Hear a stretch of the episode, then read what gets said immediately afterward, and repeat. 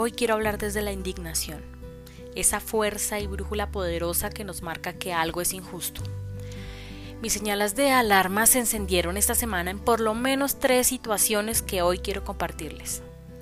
En la primera situación, una empresa de consultoría quería ofrecerme un trabajo tiempo completo en el que tenía que construir en unos 15 días una estrategia de sensibilización para docentes de toda la ciudad sobre perspectiva de género.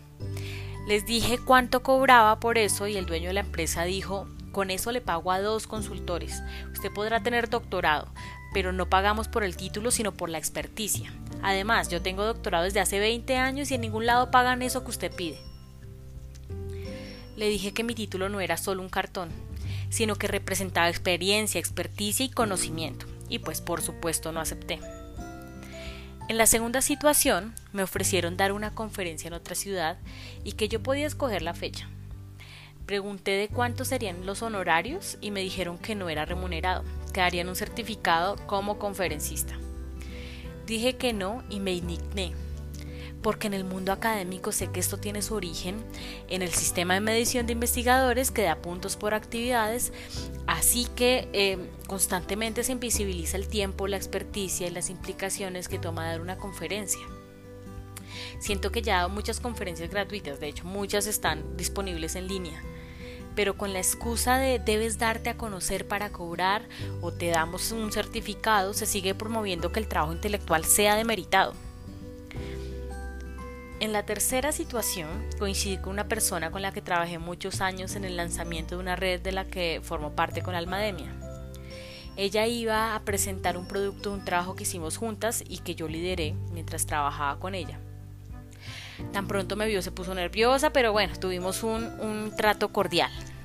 El hecho es que fue duro para mí, fue difícil ver que usaron las diapositivas que yo hice, que incluso estando las dos conversando, se acercaban personas a hablarle de nuestro producto y ella me invisibilizaba. Por supuesto entiendo que por contrato eh, laboral yo cedí derechos patrimoniales de este producto, pero yo no cedí los derechos morales. Y no solo eso, sino que siento que lo mínimo y respetuoso es valorar el trabajo de otras personas, aunque ya no formen parte del mismo entorno laboral. Destacarse invisibilizando el trabajo de otras personas me parece completamente injusto. Después de esto tuve momentos de dudas, me dije a mí misma me estaré perdiendo de buenas oportunidades, tal vez si yo fuera menos franca y directa sería mucho más fácil, estaré esperando demasiado de estas personas, mi trabajo ha sido suficiente, y si cobro menos, soy yo la que estoy mal, debería adaptarme mejor. Siempre tiendo a cuestionarme mucho, pero apartando ese autosaboteo, concluí tres cosas que quiero compartir. Primero, el título, por supuesto, no me hace más valiosa que otras personas, pero sí demuestra mi habilidad de persistencia, constancia, mi capacidad de profundizar en el conocimiento, mis habilidades de lectoescritura, mi poder innovador, mi compromiso social y mi capacidad de gestión económica. Y esto lo sabemos muy bien quienes tenemos que endeudarnos para pagar posgrados. Mi segunda conclusión es que me felicito a mí misma por haber ahorrado de forma juiciosa solo con el fin de que la necesidad no fuera el motor de mis acciones y ni de mis decisiones. Elegir libremente dónde y con quién quiero trabajar es mi premio y no dejaré indignarme con las empresas, las instituciones y las personas que se aprovechan de las necesidades económicas de las demás personas para justificar salarios injustos o sobrecarga laboral. Otra de mis conclusiones es que reiteré la importancia que tiene para mí la justicia y la ética neolaboral. Estamos en sociedades que normalizan la violencia, que te hacen creer que tú estás mal por pedir lo justo, por decir de forma directa lo que mereces y lo que se debe mejorar. Y por supuesto también concluí que no todo se vale. Los intereses egoicos y económicos no pueden ser la prioridad. Debemos trabajar incansablemente por devolver el alma a la academia, de ahí también el origen de Almademia, y a los entornos laborales. Por eso hablo de amor y de prevención de violencias, para desnormalizar esas prácticas injustas que nos llevan a tener relaciones maltratantes tanto en lo personal como en lo laboral. Finalmente yo también me di cuenta que ser yo misma y valorarme no es egoísta. Es de hecho el principio básico para iniciar relaciones personales y laborales justas. Y se vale ser yo misma y se vale ser real.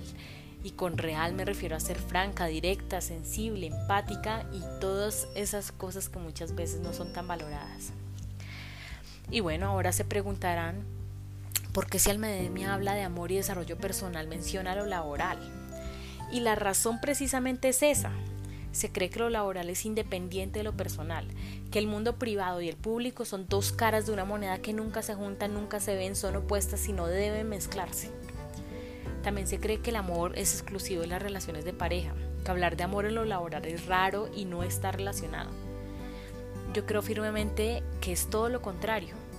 Recordando a Bell Hooks y su texto en el que define el amor, que por cierto lo tratamos en uno de los episodios anteriores, que señala que cuando amamos expresamos abierta y honestamente cuidado, afecto, responsabilidad, respeto, compromiso y confianza, considero que justamente esto es lo que necesitamos fortalecer y generar en los entornos laborales.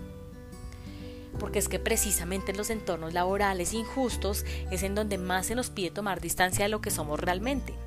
Se exige disciplina, seriedad, un lenguaje formal, no mostrar mucho la sensibilidad, por supuesto a menos que esto sirva para vender, compartir tus hobbies o tus problemas por fuera de este ambiente laboral, una vestimenta particular y bueno, ya sé, ya sé que no todos los entornos laborales son así. Y yo hablo de empresas, instituciones promedio. Y bueno, en muchos casos esto nos condena a vivir una doble vida. En la casa somos de una forma y en el trabajo de otra. O incluso conozco personas que venden su alma al diablo, trabajan en entornos incompatibles con sus valores o ven prácticas injustas y no hacen nada, se quedan o como testigos o incluso como perpetradores de maltratos laborales porque se prioriza tener una posición, ganar dinero o quedar bien. Por eso es que retomando una de las conclusiones que señalé antes, tenemos mucho que hacer por devolverle el alma a la academia y al trabajo, que podamos ser quienes somos y que podamos vivir el amor consciente. Ese amor que representa esa fuerza que integra la mente, la emoción, el cuerpo y la acción, con el fin de sentirnos bien con quienes somos y con quienes nos relacionamos. Aquí también es importante retomar el tema de cómo se reduce nuestra capacidad de elegir, de elegirnos, cuando dependemos económicamente de alguien o algo. Esta mirada tiene muchas aristas, pero lo que quiero destacar aquí es que el amor, la justicia y la libertad van de la mano. Entornos donde prevalece la inequidad económica generan que las personas tengan que aceptar estar donde no desean e ir en contra de sí mismas. Por eso, cuando instituciones, empresas o personas a sabiendas de esto se aprovechan, la indignación se activa. Y debemos visibilizar la empatía como práctica necesaria para evitar que esto ocurra. Bueno, espero que a alguien le resuenen estas ideas y por lo menos nos preguntemos si nos estamos permitiendo ser quienes somos y estar con personas y en entornos que lo permiten, en los que el amor, la justicia y la libertad sean compatibles.